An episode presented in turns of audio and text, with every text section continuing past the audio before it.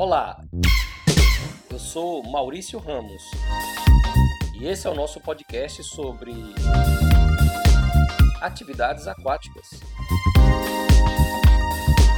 Nesse podcast eu vou tratar dos princípios elementares da pedagogia da natação, trazendo o lúdico como um, uma estratégia metodológica importante na iniciação aos nados.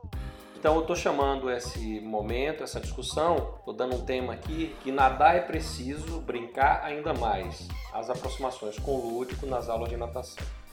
Essa é uma, uma discussão necessária, porque tradicionalmente nas metodologias de ensino para a natação, nós temos, nós temos os métodos muito convencionais, né? São sempre os mesmos exercícios, são exercícios muitas vezes é, exercícios mecânicos e repetitivos. E a gente vem tentando desconstruir um pouco essa metodologia mais tradicional, trazendo um pouco do debate sobre o brincar, sobre as brincadeiras, sobre o aspecto da ludicidade dentro desses processos de iniciação. A gente é, pensa a, a natação para além do estilo competitivo, né? para além das é, das competições de natação. Nós estamos falando de uma atividade humana ampla, ampla, uma atividade humana que está presente no cotidiano das pessoas e que apresenta uma série de dimensões, né? não só essa dimensão trazida pelo, pelo tipo de sociedade que nós, nós, nós temos, na né? sociedade do, do produto, a sociedade do, do, marketing, a sociedade da competitividade. Né? Nós temos a natação, para além disso, embrincada com outros aspectos, né? o aspecto da saúde, o aspecto da, da, do lazer, do prazer. Né?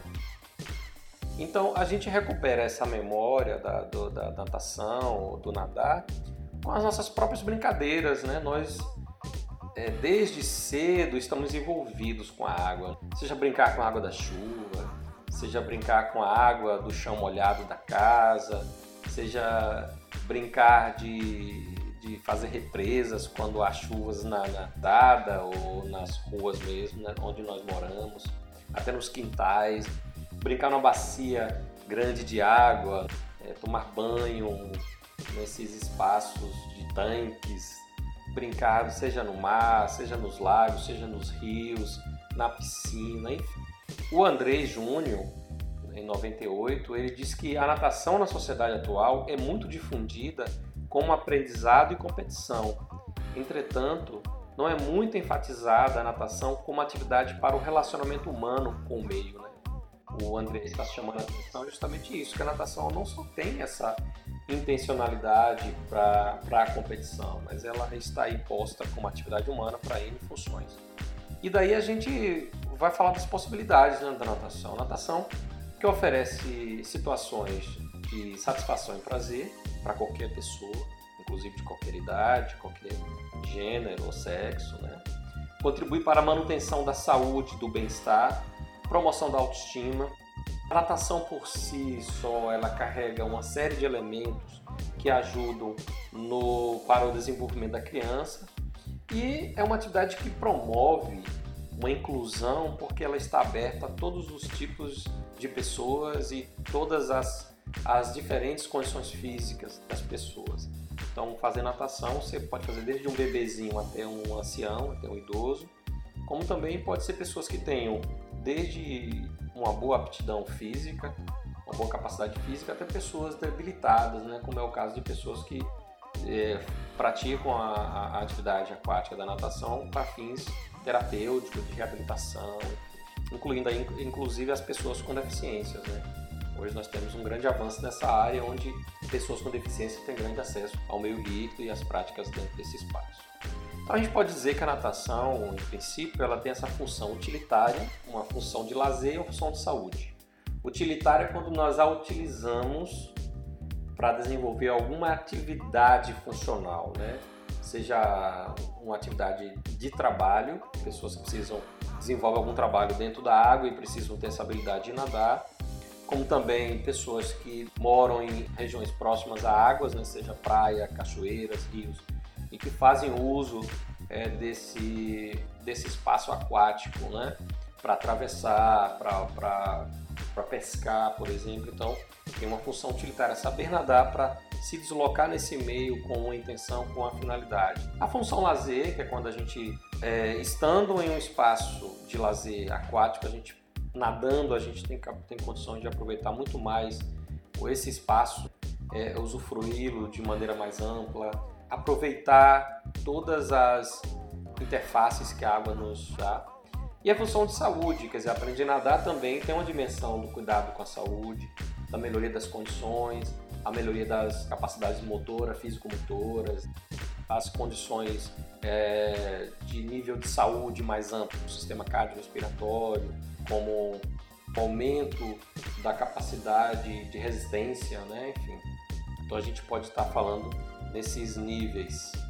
É, mas enfim, esse é o contexto da natação e aí a gente pensa que o lúdico ele pode ser inserido nesse processo de ensino dos nados através de jogos e brincadeiras. Oliveira, ele diz uma coisa interessante lá no ano de 85, que o lúdico é um recurso metodológico capaz de propiciar uma aprendizagem espontânea e natural. Estimula a criatividade, a crítica, a sociabilização, sendo, portanto, reconhecido como uma das atividades mais significativas, se não a mais significativa, pelo seu conteúdo pedagógico social. Né? Quer dizer, então, a natação mediada por um processo de ludicidade tem essa capacidade de gerar essa socialização, esse conhecimento do corpo, essa criatividade no sentido de criar é, mobilidade dentro da água, né? criar situações de mobilidade. Então, nesse sentido, a brincadeira do jogo apresenta um fator de grande importância no processo de desenvolvimento integral da criança, seja no aspecto motor, cognitivo, socioafetivo. E a reflexão do próprio corpo e das relações que se estabelecem com esse corpo no meio líquido, já que a gente sabe que o meio líquido é um espaço diferenciado, com forças ali atuando de forma diferente do espaço aqui fora, do espaço atmosférico. Brincar, a gente sabe que é uma condição essencial aos seres humanos. É uma forma de, de nos apresentarmos enquanto linguagem e que para a criança é, é o meio pela qual elas podem interagir com o mundo. Então, as crianças fazem uso principalmente do brincar como manifestação das suas expressões e da sua própria interação com tanto com as pessoas quanto com o meio. Então, a gente pode dizer que o lúdico, então, dessa forma, promove esse envolvimento das crianças nas atividades, pois o brincar para a criança, a gente já tem dito isso, permite que ela faça além dessa interação com o mundo e com as pessoas, é, ela possa também construir o imaginário a partir do real. As, as atividades lúdicas, elas fazem esse papel, elas permitem que as crianças aprendam brincando, né, com prazer alegria, mas se apropriando através é, dessa experiência motora de situações que são do mundo real. Quando eu promovo dentro das minhas aulas o mergulhar como o tubarão, é nessa brincadeira, é, apesar de ter para ela uma simbologia forte, né, e envolver a criatividade, envolver a imaginação, mas ela também está se apropriando de alguns elementos do mundo real do nadar, do deslocamento, do se mover. Através dessa ludicidade, a gente tem como garantir, como possibilitar as aquisições de algumas habilidades. Então, dessa forma, a construção do pensamento criativo se dá por intermédio dessa oportunidade das crianças de elaborar diferentes soluções motoras. Quando a gente propõe um, ou tem uma proposta de problematização dentro do meio aquático, não é dito para que se façam as coisas, mas a gente sugere situações para que elas consigam detectar uh, as situações, problemas e resolvê-las. Tem um tubarão que está rondando aqui o nosso mar, a gente precisa atravessar. Como é que nós vamos atravessar sem ser pegos pelo tubarão? Dada uma condição de materiais e situações, as crianças vão ali tentando fazer esse movimento. Ao realizar a prática aquática de forma saudável e com prazer, os alunos estabelecem uma melhor relação e comunicação com o seu professor, eh, de estabelecer entre professor e, estudante uma relação pedagógica em que haja comprometimento, que haja engajamento, isso passa justamente por essa confiança, por esse respeito, por essa comunicação, eu diria assim, né? A ludicidade permite que esses laços de afetividade se estabeleçam. Então, o, lúdico na relação pedagógica em meio líquido alcança uma dimensão humana que vai além do simples entretenimento ou como recompensa por cumprir tarefas durante as aulas de natação.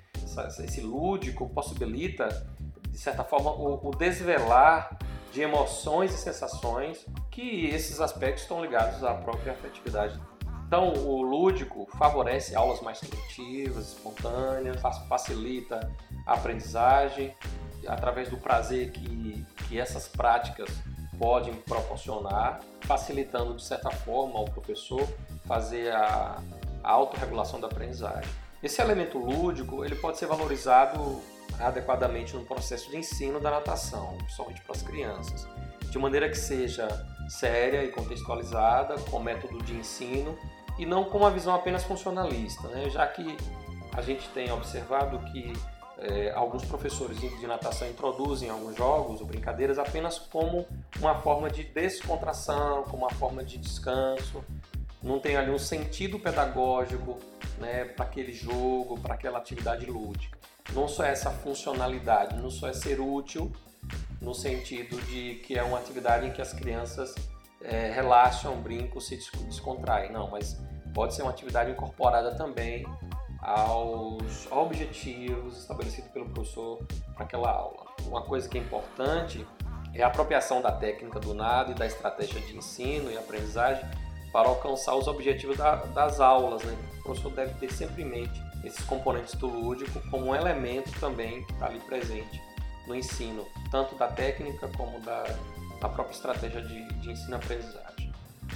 E assim a gente vai encerrando o nosso podcast, né? É, desejando que os alunos aprendam o significado de um nadar diversificado, prazeroso, autônomo, criativo e lúdico, e que eles se apropriem das técnicas do estilo da natação com a possibilidade de recriá-las de acordo com suas necessidades e desejos.